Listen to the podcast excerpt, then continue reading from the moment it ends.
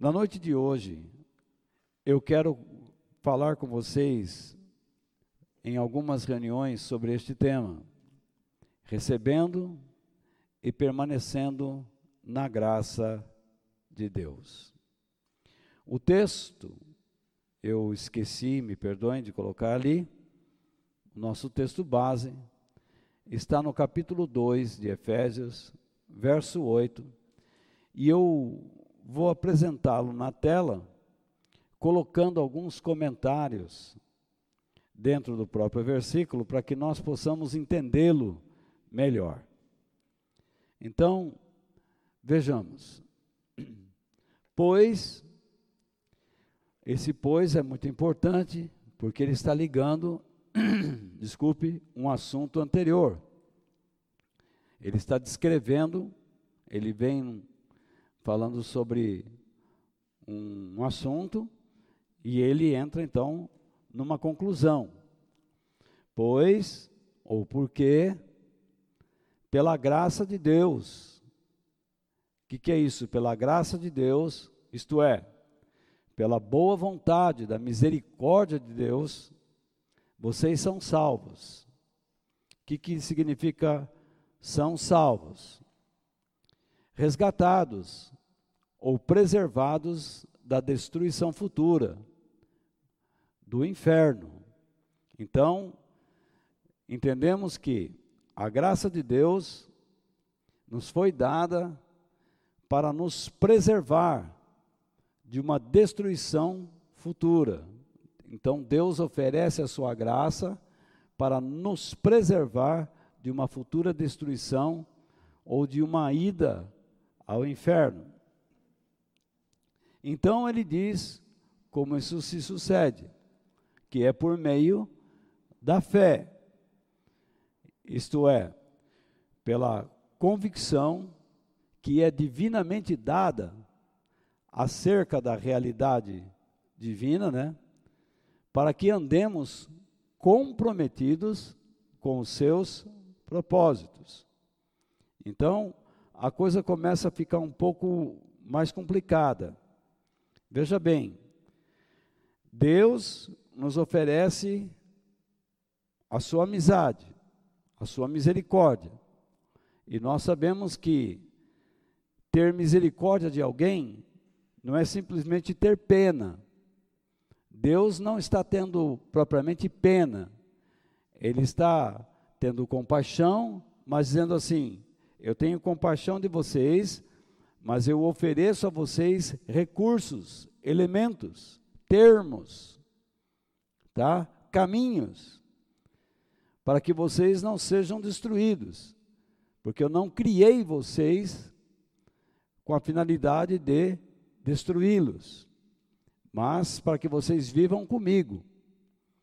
Mas aí eu pergunto, como é que o homem é capaz de acreditar em coisas assim? Como é que nós, pela lógica humana, acreditaremos em coisas assim e na própria eternidade. Por isso, então, que é tudo por meio da fé, não é um produto da mente. Eu não fabrico isso, porque senão simplesmente é uma crendice, tudo aquilo que vem da mente é uma crendice, é uma crença, é uma filosofia religiosa.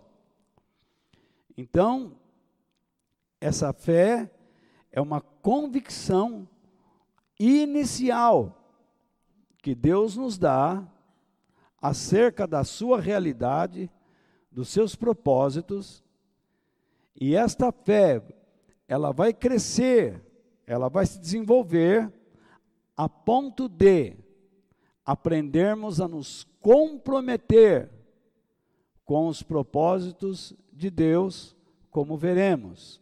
Lembre-se que o assunto é recebendo e permanecendo na graça de Deus. Então, vejamos. Ele diz: Isso não vem de vocês, não vem de dentro, não é um produto da mente de vocês. É isso que ele está querendo dizer. Então, quando ele diz por meio da fé, ele está dizendo: vocês não podem produzir isso. Vocês têm fé para cruzar um rio a nado ou usando uma ponte. Vocês têm fé para subir num cavalo e cavalgar. Vocês têm fé de sentar-se em um automóvel, em uma máquina, e acreditar que ela lhes oferecerá todo o conforto. Vocês têm fé para ingressar dentro de uma aeronave e acreditar que aquela tecnologia sairá do solo e você voará dentro dela. Porém, vocês não têm fé para poderem andar comigo. Vocês não têm esta convicção. Vocês não têm esta capacidade.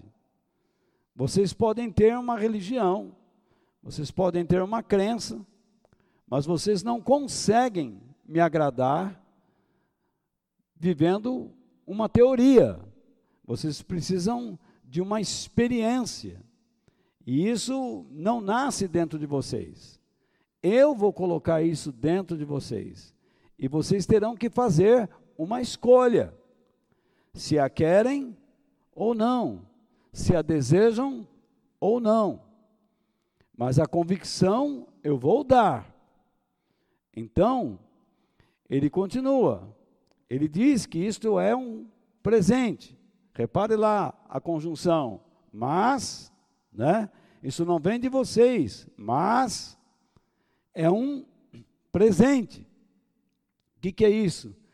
É uma dádiva ou uma oferta divina para uma condição de honra dado por Deus. Então é isso que quer dizer esta palavra. Eu fiquei muito tempo estudando estas palavras para tentar encontrar um meio de explicá-las a vocês. Porque as palavras no grego têm sentidos e não vale a pena chegar aqui e colocá-las de modo seco. Você precisa encontrar uma ideia que seja favorável à compreensão. Então, Deus está dizendo: eu vou colocar dentro de vocês algo que vocês não podem produzir, e entendam que o meu oferecimento os conduzirá a uma condição de honra, porque sou eu, o próprio Deus, quem os está chamando. Então, deixe-me colocar aqui alguns textos. Deus oferece a sua graça, objetivando a salvação de uma destruição futura do ser humano. Isso eu expliquei para vocês.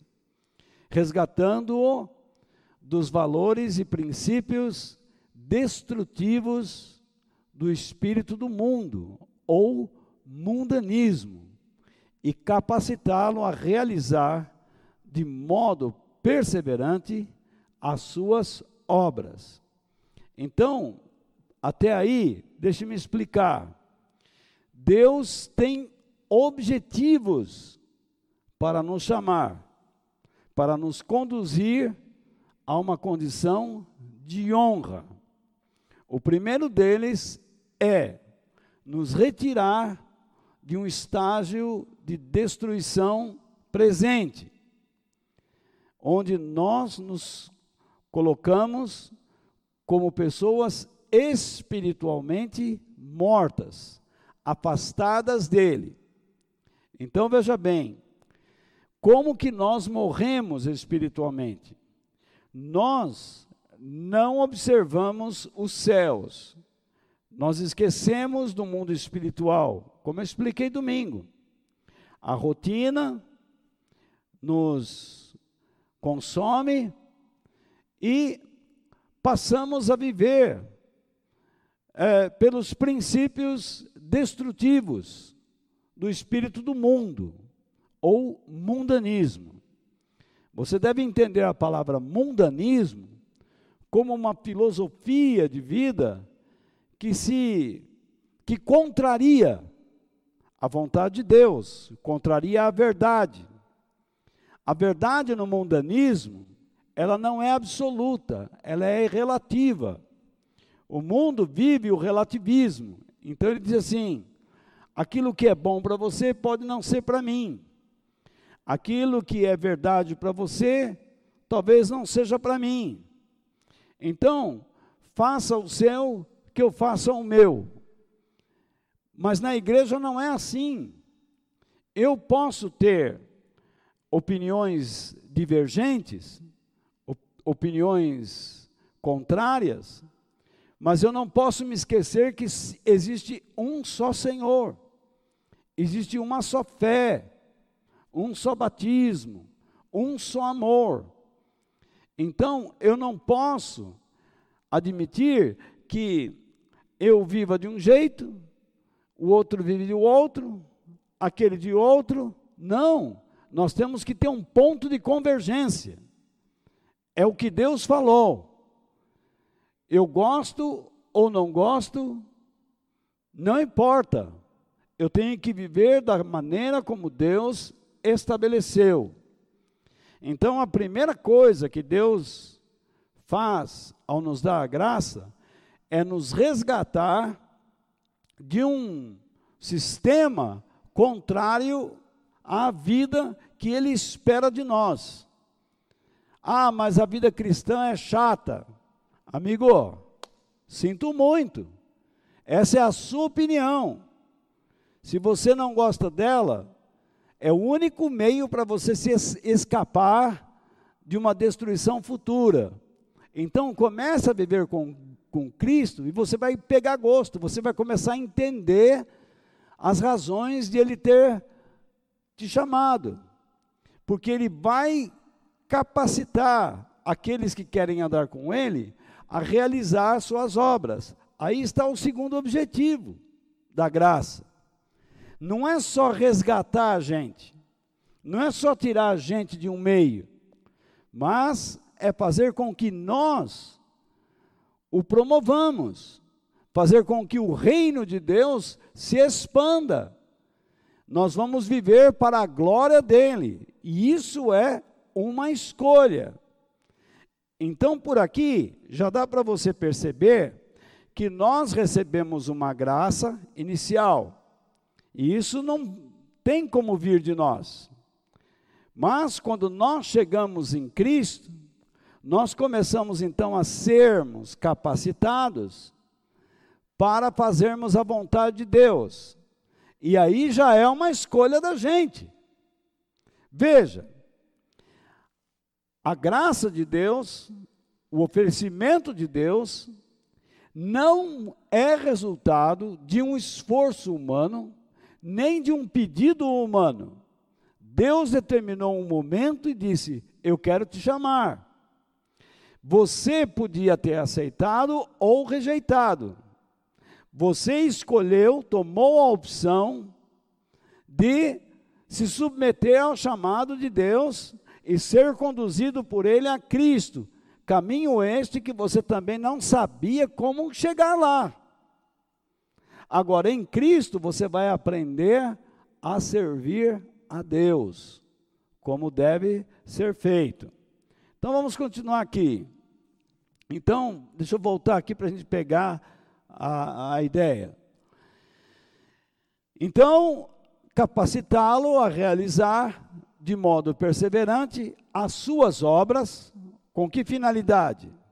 A fim de que o reino dos céus se expanda e alcance o coração ou a mente de muitas pessoas, as quais crerão na realidade da sua pessoa, de Deus, e dos seus propósitos eternos.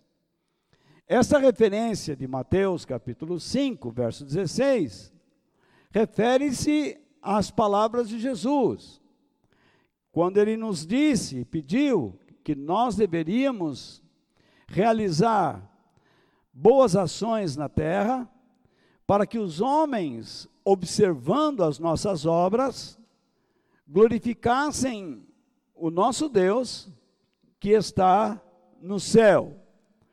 Ora, se Jesus diz: façam as boas obras, Então, ele está dizendo: você tem a opção de querer ou não querer. Você tem que escolher, você tem que definir. Viver para Deus, para expressar sua grandeza, ou viver para si mesmo, mesmo sendo um religioso. Você pode estar dentro de uma igreja e não expressar a grandeza de Deus. Dá para entender isso? Isso é muito sério, porque muitas pessoas se contentam com o fato de frequentar uma igreja, e eles nunca vão entender que Deus os chamou para serem o quê? Produtores de obras, cooperadores de Deus, para que pessoas outras possam descobrir a sua realidade, virem a crer nele como você e eu cremos. Então vamos colocar um outro texto aqui. Espero que eu esteja sendo claro. Deus, por meio da sua graça, abre os olhos do ser humano sobre a importância de aceitar a realidade espiritual e que esta deve estar acima da preocupação de apenas se relacionar com o mundo terreno diariamente. Lembra que eu falei domingo sobre a rotina? Então, a experiência com a graça de Deus liberta o homem da falsa ideia de que a satisfação dos prazeres pessoais e de usufruir dos bens materiais é um verdadeiro sentido da vida humana. Essa referência de Marcos, capítulo 8, versículos 35 ao 37, refere-se àquele homem que construiu seus celeiros, e então ele diz: Bom, agora eu sou um homem tranquilo. Eu enchi os meus celeiros, eles estão cheios, eu não preciso mais me preocupar com a vida, vou sentar aqui, calçar os meus chinelos, vestir a minha bermuda, minha camiseta furada, vou me reclinar e deixar a vida passar, vou me regalar. E então o Senhor adverte: louco, esta noite pedirão a tua alma. Quer dizer, em outras palavras menos delicadas, seu doido, você vai morrer hoje. Amanhã, esse mundo não existe mais para você. E aquilo que você tanto guardou, tanto buscou, e que você pensa que lhe dá segurança, para quem será? Então, Jesus, ele define essa história com um pensamento, com uma verdade. Que adianta o homem ganhar o mundo inteiro e perder sua alma? Repare que nós corremos diariamente sobre coisas, atrás de coisas pessoais. E alguns, então, em alguns momentos, tentam inserir o reino de Deus nos seus afazeres. Mas é o contrário. Eu tenho que viver para Deus o tempo todo pensando nele, tá? Com cuidado e desenvolver minhas atividades com respeito a ele. Ele tem que participar de tudo. Então, Deus, ele está sempre por meio da sua graça. Nós encontramos aqui um outro objetivo, que é abrir os nossos olhos para a realidade espiritual e que esta deve estar acima da nossa própria consciência, da nossa realidade terrena. Então, Deus quer dirigir nossas vidas em vez de sermos dirigidos por nossos sentimentos e desejos próprios porque isso pode nos levar ao egoísmo, a discórdias, a confusões Enfim, você não pode se esquecer de que esse tipo de filosofia que eu acabei agora de dizer, que quando eu alcanço os bens materiais, quando eu alcanço aquilo que eu quero, essa é a ideia verdadeira do verdadeiro sentido da vida, que é alcançar as bênçãos, é alcançar o que eu quero, enfim. Não é isso que os pregadores da atualidade estão pregando? Você venha nesta igreja e Deus vai dar para você hoje o que você está procurando. Eles alimentam todo tipo de esperança humana, terrena quando na verdade Deus está tentando abrir os olhos dessas pessoas para uma realidade espiritual eterna. E esses homens que pregam dessa maneira, eles estão cometendo um grave erro, e eles serão punidos por Deus, por não orientarem o povo de Deus. Por quê?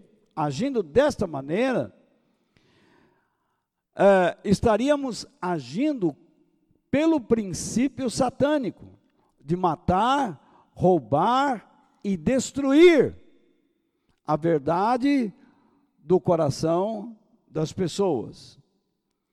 Mas veja lá, se o verdadeiro sentido da vida é conseguir o que eu quero, era esta filosofia que ocupava lugar na mente das pessoas no período de Noé.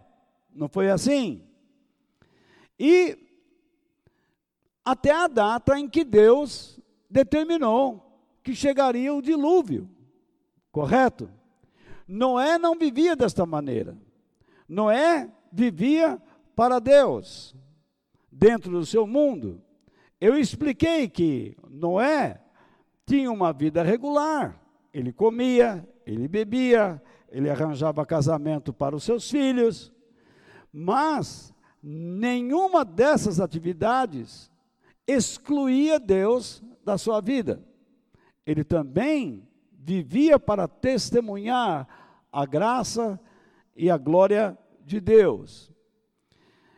E quando o dilúvio chegou, apenas Noé e sua família, ele e mais sete pessoas, e os animais que Deus escolheu entraram na arca.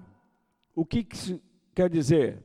Que Noé foi salvo da destruição que viria por meio do dilúvio. Por quê? Porque ele agia diferente das outras pessoas. Ele andava em comunhão com Deus.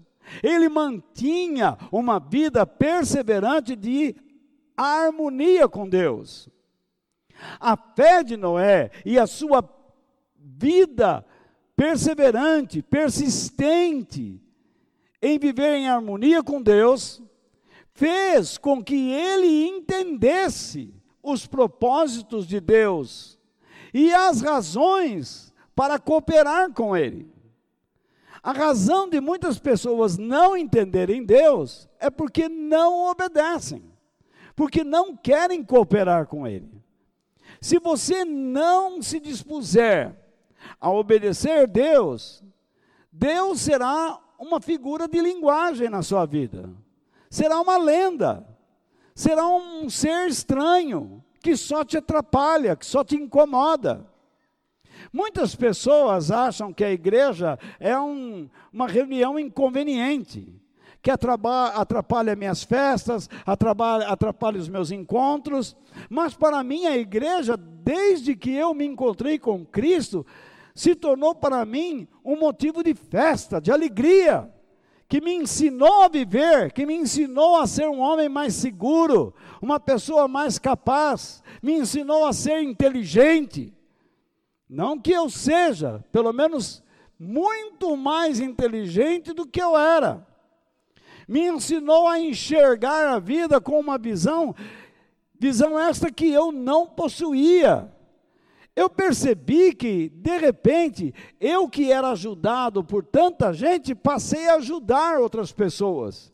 Eu me tornei uma pessoa importante dentro da sociedade, sem me preocupar em ter um cargo público. Então eu comecei a orar por pessoas, eu conversava com pessoas, eu era um homem tímido, eu não era capaz de conversar com uma cadeira. E de repente eu me via falando com pessoas, ajudando, abraçando, dando força, dando carinho, capacitação divina, porque Deus passou a usar minha vida. Gente, isso é maravilhoso. Eu me senti plenamente satisfeito. E cada vez que estou aqui, eu me sinto honrado e satisfeito diante de Deus. Veja bem, voltando ainda a falar sobre Noé, é interessante a história dele. O pai dele chamava-se Lameque e foi um homem de Deus. Lameque foi filho de Matusalém, que era o avô de Noé. Foi o homem que mais viveu na Bíblia, simplesmente 969 anos. Viveu, hein? Eu até estava brincando agora há pouco. Viveu 969 anos. Imagine a mulher desse homem. Então veja só, aguentar o Matusalém, 969 anos. Veja só, Noé era bisneto, sabe de quem? De Enoque. Vocês já se lembram agora da história de Enoque. A Bíblia diz que Enoque andou com Deus e ele andava tão perto de Deus que Deus o arrebatou, não permitiu que Enoque visse a morte. Incrível isso. Então Noé tinha exemplos de homens de fé dentro da sua própria casa. Ele tinha. E destes homens, tá? Ele ouviu e aprendeu muito sobre Deus, sobre os seus propósitos, a vida humana. Mas, em algum momento, Enoque teve que tomar uma decisão.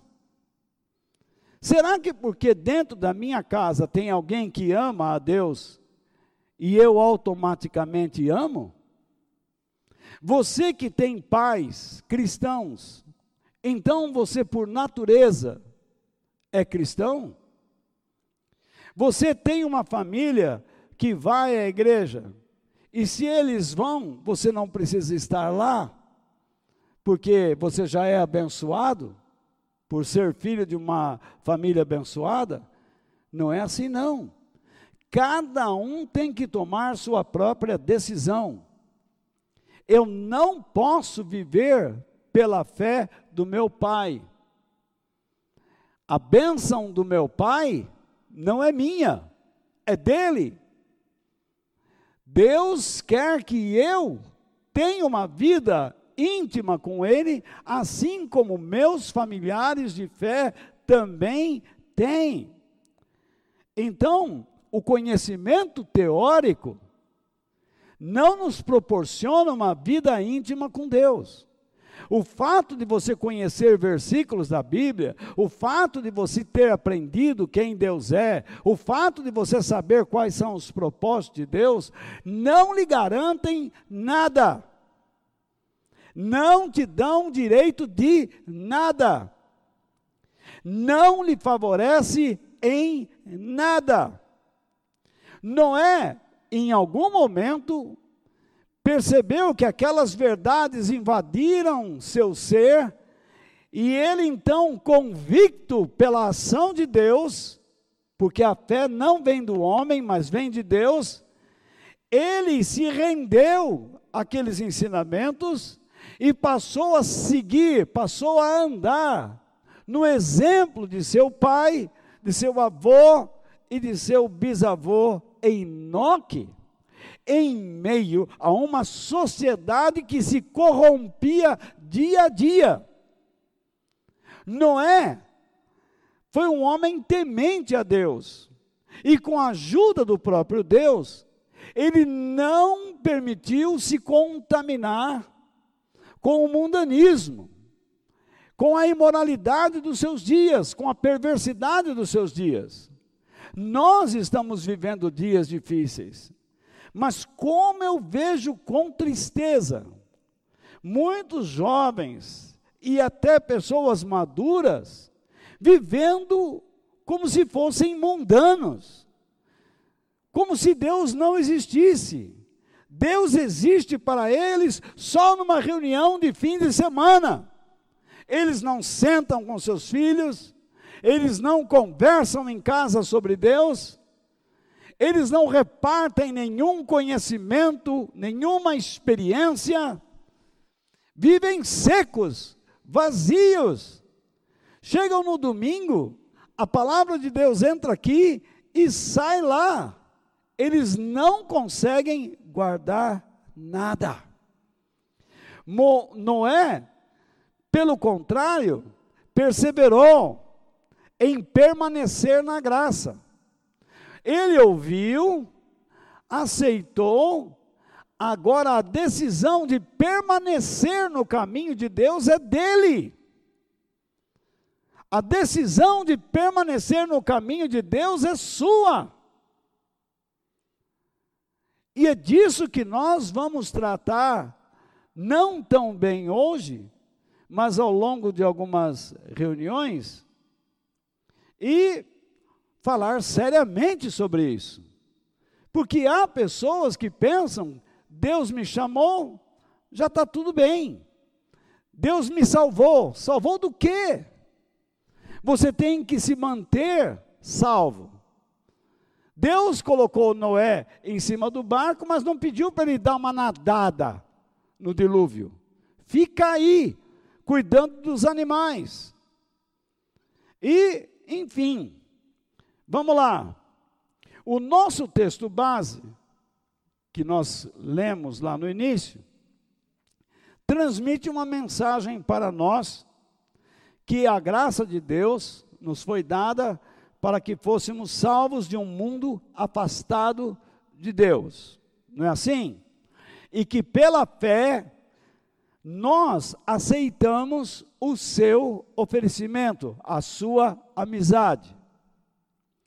Agora, Noé tinha exemplos em casa de homens de fé, mas eu não posso admitir ou afirmar que todos nós tínhamos em casa exemplos de homens e mulheres de fé.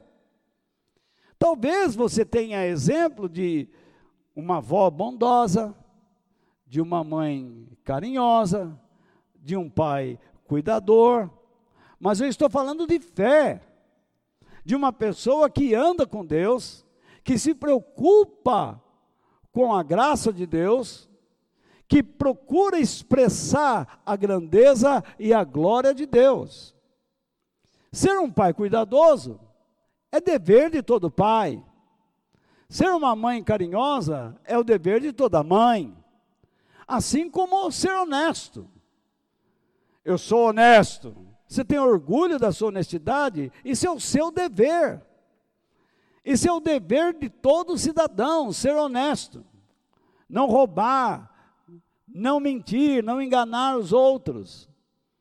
Agora, quando a minha honestidade me leva a um nível acima, além de não enganar os outros, e eu levo a eles a verdade de Deus, eu estou expressando através da minha honestidade algo muito maior.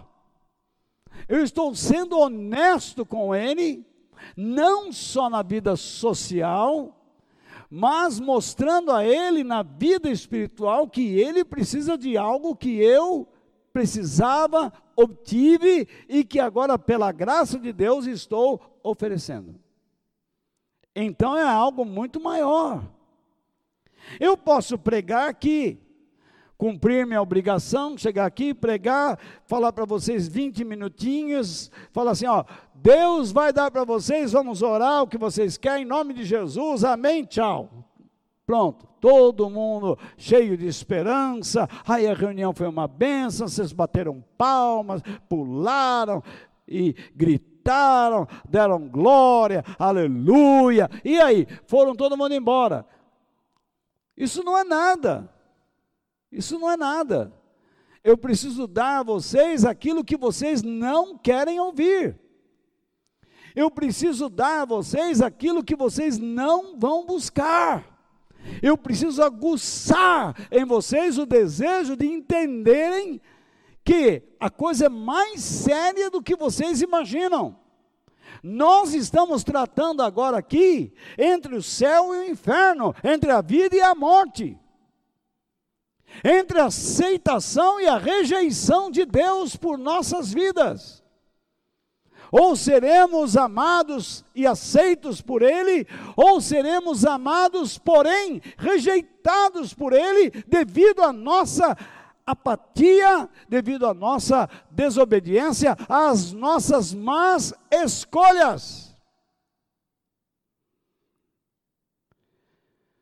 Assim como Noé no tempo certo, Deus resolveu nos chamar de uma condição mundana. Então veja só, a realidade de nossas vidas no passado sem a graça divina. Vamos ver um versículo aqui que é parte do contexto, em Efésios capítulo 2, versículos 1 ao 3, que diz assim: Antigamente, por terem desobedecido a Deus e por terem cometido pecados, vocês estavam como? Espiritualmente mortos. Talvez você diga assim: não, mas eu era evangélico, eu era católico, eu era espírita, eu era isso, eu era aquilo. Isso não tem nada a ver. O fato de você ter um emblema, o fato de você ter uma carteirinha, um carimbo na testa de que você era um religioso, isso não voga. O que Deus está pretendendo nos dizer é o seguinte: vocês não me obedeciam, o que eu pedia vocês não faziam. Vocês eram como aquele filho desobediente. Filho, vai na padaria e ele ia para o campinho. Então, veja lá, Naquele tempo, vocês seguiam o mau caminho deste mundo e faziam a vontade daquele que governa os poderes espirituais do espaço. O espírito que agora controla os que desobedecem a Deus. Você não precisava ser uma pessoa perversa, ruim, má, de má índole. Não, simplesmente por não obedecer a Deus, simplesmente por não expressar a grandeza dele, você estava espiritualmente morto e por isso controlado por esse espírito rebelde. Então, continuando, de fato, todos nós éramos como eles e vivíamos de acordo, olha aí, com a nossa natureza humana, fazendo o que o nosso corpo e a nossa mente queriam. Mas volte, espera lá. Eu era controlado por espíritos maus ou pela minha natureza humana? Pela natureza humana.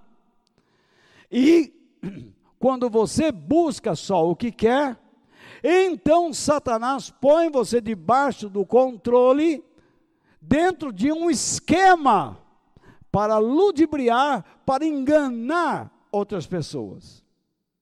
É um tipo daquele fulano que chega aqui e diz assim: ah, ele está pregando isso, mas ah, Deus, Deus sabe, Deus me conhece, Deus sabe que eu amo.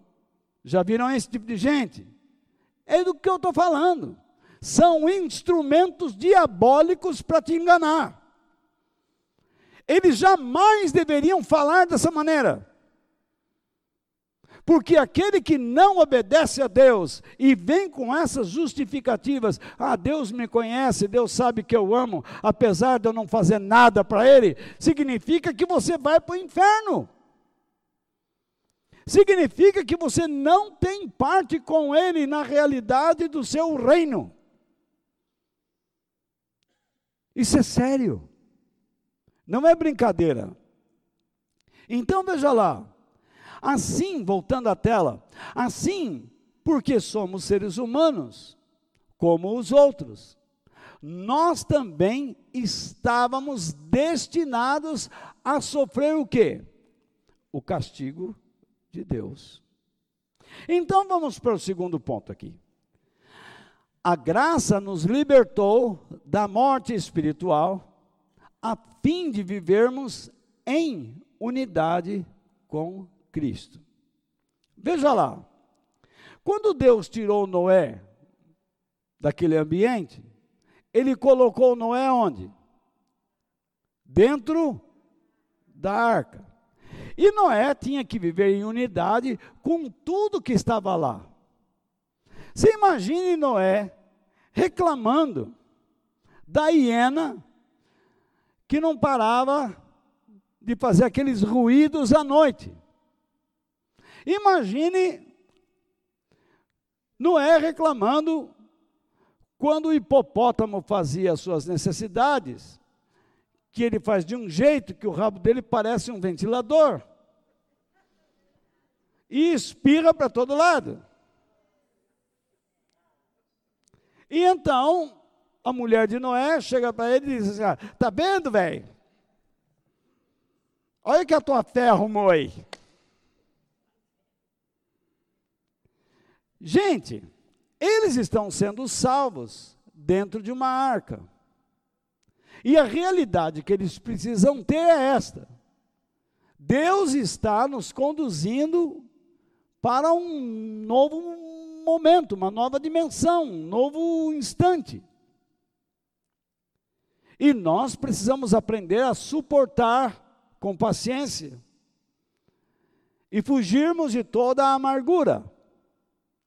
Há pessoas que reclamam da igreja, reclamam do pastor, reclamam da Bíblia, reclamam de tudo. Vivem reclamando.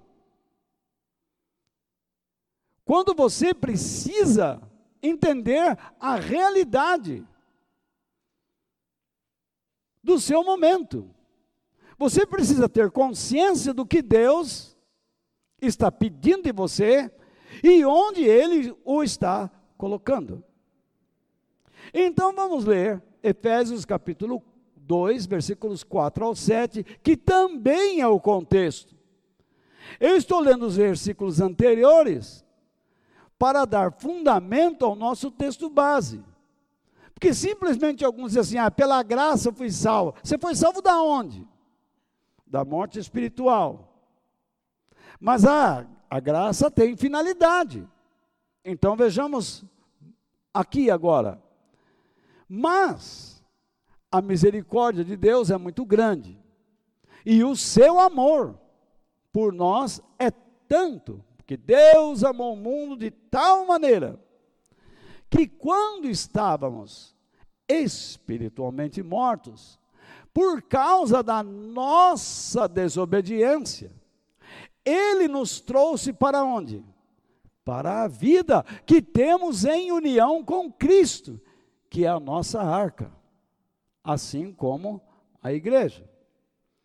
Pela graça de Deus, vocês são salvos. Poucos cristãos agradecem a igreja que tem. Poucos cristãos agradecem a oportunidade de poderem ler e meditar na palavra de Deus, de terem o Espírito Santo, de terem irmãos com quem conversar, de terem apoio. Eles não percebem. Poucos irmãos agradecem a Deus de poderem servir ao Senhor com outras pessoas, porque esse é o objetivo de Deus, servi-lo. E nós não somos gratos nos preparamos mal.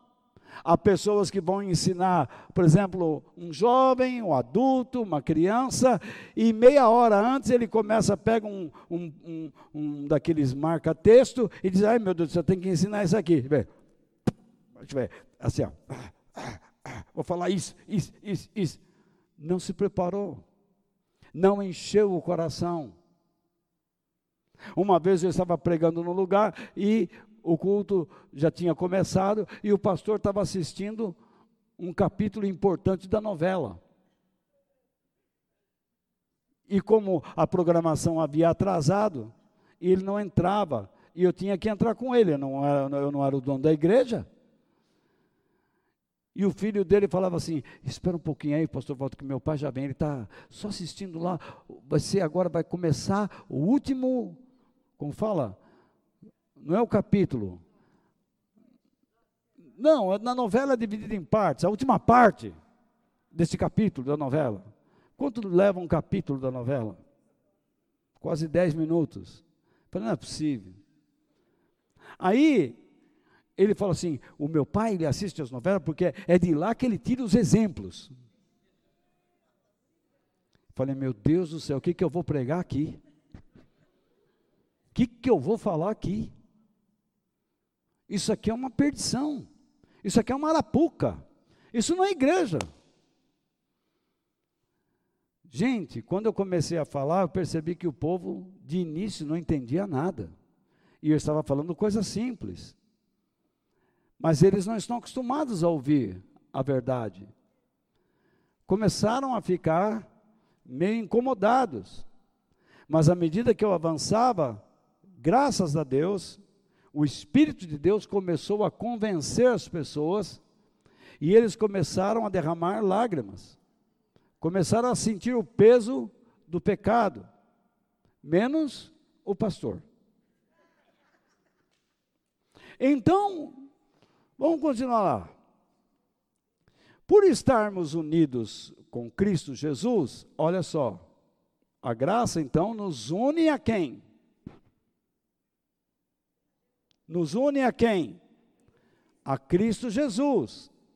Assim como Noé, que estava unido com Deus, passou a estar unido com a arca, que era o objeto de Deus para a sua salvação.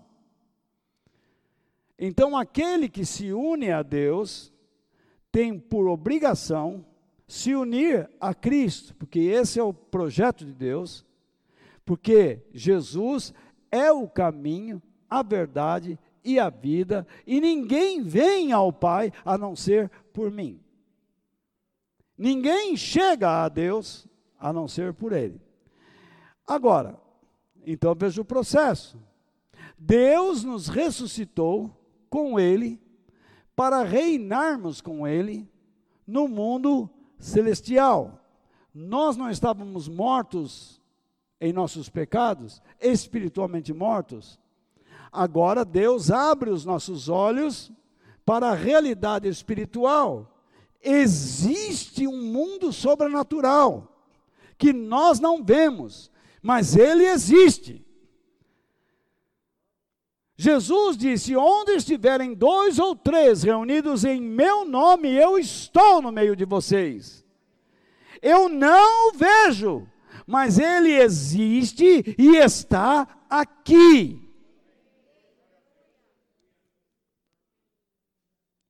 Você não vê Deus ao longo dos seus dias, mas Ele está com você. Você daqui a pouco irá para casa, irá entrar debaixo das cobertas, esfriou. Os velhos colocaram a meia no pé. E eu. E nós vamos dormir, mas Deus está conosco. Não tem anjinho da guarda, não. É o próprio Deus. É o Espírito Santo de Deus que não fecha os olhos, intercedendo por nós, nos protegendo, nos ensinando, nos guardando e nos abençoando.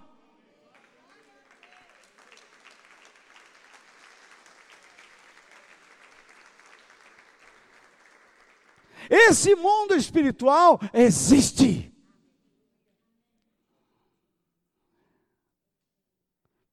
Então Deus diz, através de Paulo, Deus fez isso para mostrar em todos os tempos do futuro. Do futuro. A imensa grandeza da Sua graça, que é nossa por meio do amor que Ele nos mostrou por meio de Cristo Jesus. De modo que, no futuro, na eternidade, você só estará lá se você estiver em Deus, em Cristo. Portanto, Deus não nos obriga a vivermos com Ele e a ninguém, nem em unidade com Cristo. É uma escolha, é uma decisão. Ele oferece a si mesmo por nós ele oferece a sua avaliação, ele diz como nós estamos, ele nos ajuda a fazermos uma autoavaliação de nossas vidas, como Paulo diz: examinem, pois, a si mesmos. Ele nos ensina sobre os seus propósitos, ele nos dá a salvação eterna esperando que nós respondamos ao seu chamado, reconhecendo que nossas vidas estão longe dele. E a base do que eu estou dizendo aqui está nas bem-aventuranças. Vocês se lembram muito bem o que Jesus disse. Lá em Mateus capítulo 5, pelo menos versículos 3 ao 5, quando ele diz: Felizes as pessoas que sabem, isto é, que reconhecem que são espiritualmente pobres, destituídos da vida espiritual, pois o céu é delas, isto é, o reino dos céus. O reino que os anjos desrespeitaram e se transformaram em demônios. O lugar que o querubim desrespeitou e se transformou em Satanás. O lugar que o homem não se preocupa e para lá não vai. Porém, aquele que reconhece que está destituído, está morto espiritualmente, que precisa, que carece dos valores de Deus, a este Deus dá o seu reino. É a graça, é o que Deus está oferecendo, é isso. Mas Ele espera uma resposta. Se a graça ela é simplesmente dada assim, a rodo, porque ele diz: felizes as pessoas que reconhecem, que sabem. Essa é a resposta. O Senhor está me chamando, mas o Senhor sabe bem quem o Senhor está escolhendo. Olha quem eu sou, hein? Eu não sou coisa que presta, hein? Eu não valho nada. E Deus diz: que bom que você reconhece isso. Então, Jesus ainda diz: felizes as pessoas que choram. O que significa chorar? Não é que o cachorro mordeu e arrancou a barriga da perna, a batata da perna significa pessoas que lamentam a fragilidade de uma vida de desobediência e pecados, uma vida sem valor espiritual e moral. Então, essa pessoa lamenta: Deus, como eu tenho andado errado, me perdoa. Você se lembra do Salmo 51, não é? Senhor, não retires de mim o teu Espírito Santo. Felizes as pessoas então que lamentam a sua fragilidade espiritual, pois Deus as consolará. Que significa isso? Que serão chamadas para serem fortalecidas. Em nenhum momento Jesus está prometendo uma BMW, vida de bem-estar, sítios, fazendas, aviões, navios, carros caros. Ele está prometendo fortalecimento interior, porque é disto que nós carecemos. E então ele segue: Felizes as pessoas humildes, isto é, que demonstram o quê? Um comportamento frágil, dependente, respeitoso, atento, pois receberão o que Deus tem prometido, suas promessas eternas no reino dos céus, porque é disto que todo o texto trata. Então veja só, uma pessoa humilde, ela é uma pessoa que demonstra sua fragilidade diante de Deus, ela se inclina, ela se rende, ela diz: Senhor, eu reconheci a minha fragilidade espiritual, mas também reconheço a minha incompetência diante de tanta grandeza. Ela não trata a Deus com desrespeito, ela não trata Deus com apatia ela não é como aquelas pessoas que pegam a Bíblia, jogam num canto, não lêem nunca. Ela não, ela se comporta de modo adequado na presença do grande rei. Ela não o trata com desdém.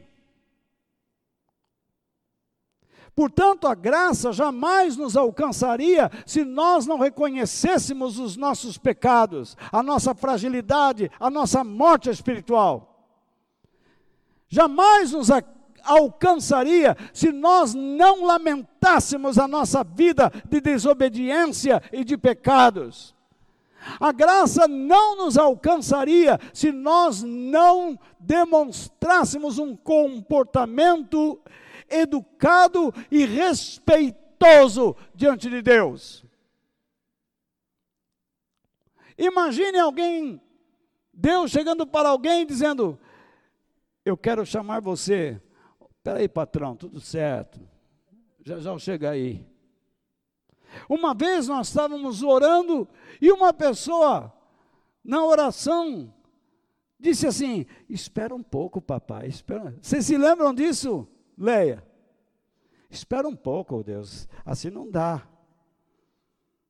Espera um pouquinho, aguenta aí. Que conversa! Essa pessoa, ela diz para Deus: Senhor está me incomodando. Na oração. Como se Deus fosse dar para ela alguma palavra. Eu fiquei olhando aquilo, eu fiquei, eu fiquei pasmo. Falei: Isso aí é um bicho. Nenhum animal trata Deus assim. Porque quando o animal segue o seu instinto, ele está expressando a grandeza de, de Deus, pelo modo como Deus o criou. Mas um ser desses, desrespeitoso, sem nenhum temor, para onde nós estamos caminhando com a igreja? Para onde nós estamos indo? Enfim, então, depois de Jesus ter dito estas coisas, ele disse isto: Felizes as pessoas que têm fome e sede de fazer a vontade de Deus, pois Ele as deixará completamente satisfeitas. Satisfeitas do quê? Com o que ele prometeu nos versos anteriores e nos posteriores, nos seguintes.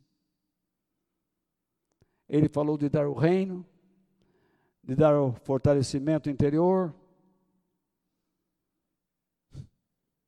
de dar as promessas eternas, de dar misericórdia, de vermos a sua dimensão agindo em nossas vidas, porque somos limpos de coração, de sermos tratados com, por Ele como filhos de Deus, de termos a alegria dele quando sofremos injustamente. É isto que ele prometeu, é isto que nos satisfaz. Não é o aumento de salário. não é o carro novo, não é a casa comprada, mas é aquilo que nos garante a vida eterna.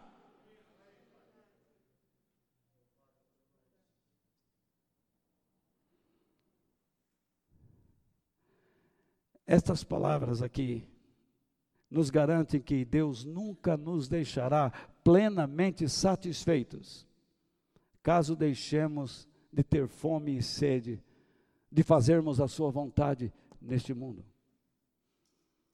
Tiago diz: Você diz que tem fé, eu tenho obras.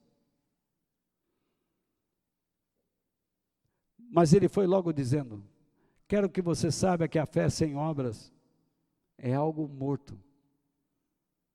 Se nós formos salvos pela graça, por meio da fé, essa fé se desenvolve para que a graça nos leve ao quê?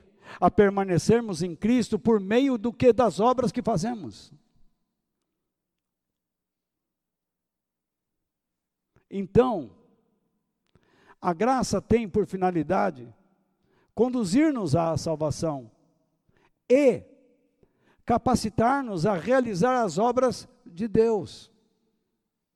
Seguindo as regras do contexto, então vamos terminar lendo os dois versículos posteriores ao nosso texto base, versículos 9 e 10. Eu espero que essa minha exposição seja uma bênção para você.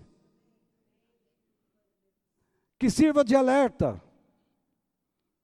Não duvide que Deus vai cuidar de você nesta vida. Mas aprenda a cuidar de si mesmo, em função de Deus, em relação a Ele.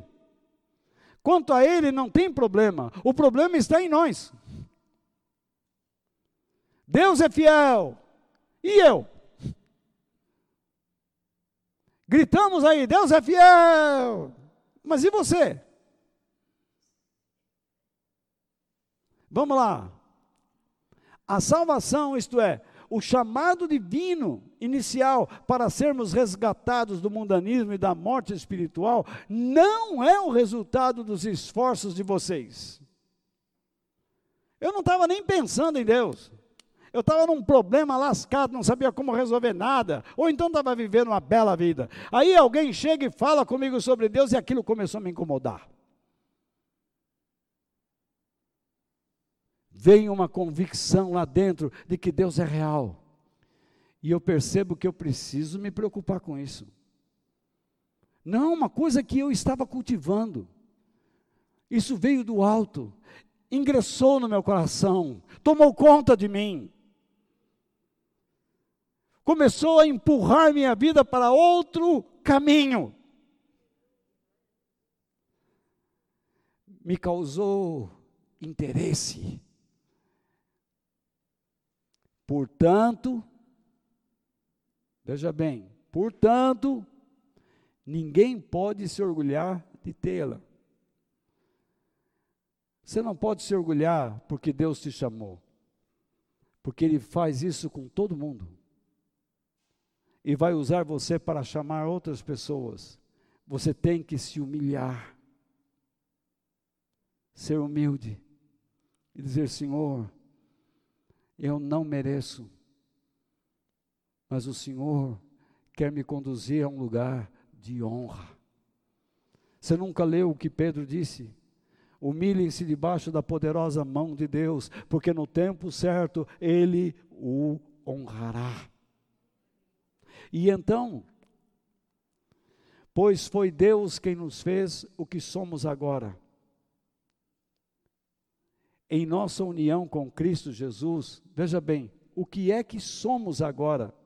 Aprenda a interpretar o texto. Tem gente que lê isso daí e fala assim, mas as, as, as palavras não entendem, as embaraia. Veja só, Deus nos fez o que somos agora em nossa união com Cristo Jesus. Nos fez o quê? Quem nós somos agora em unidade com Cristo? Ele nos criou para o quê?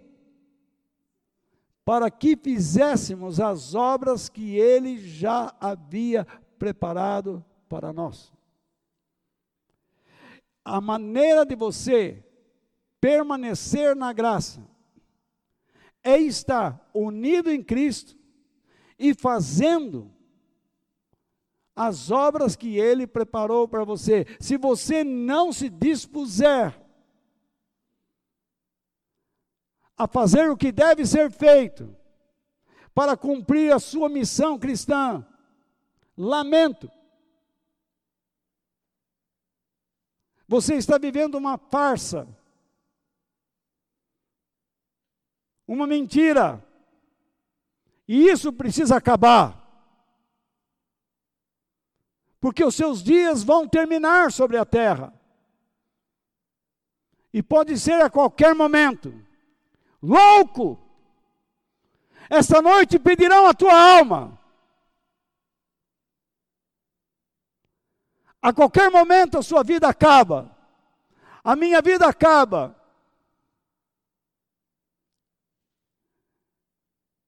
Paulo diz: combati o bom combate.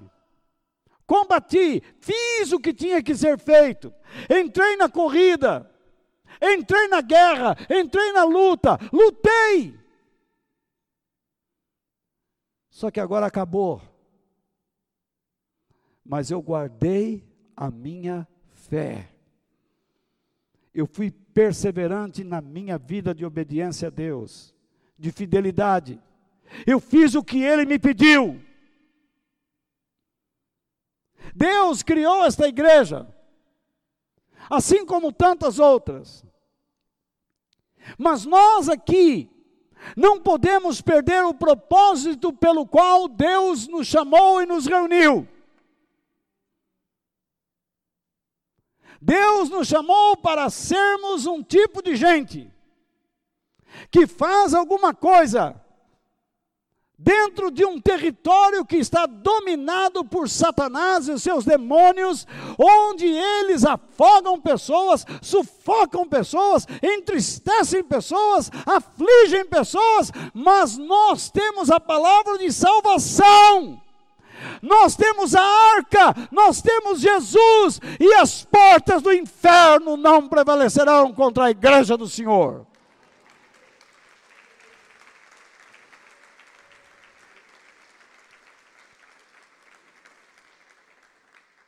Povo de Deus,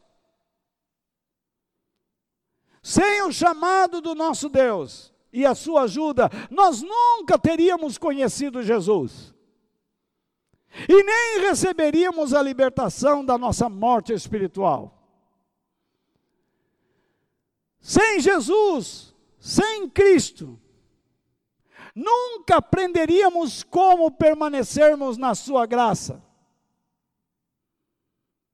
comprometidos e cooperando com os propósitos de Deus sobre a terra, por meio de uma vida íntegra e dedicada ao reino dos céus, à semelhança de Jesus.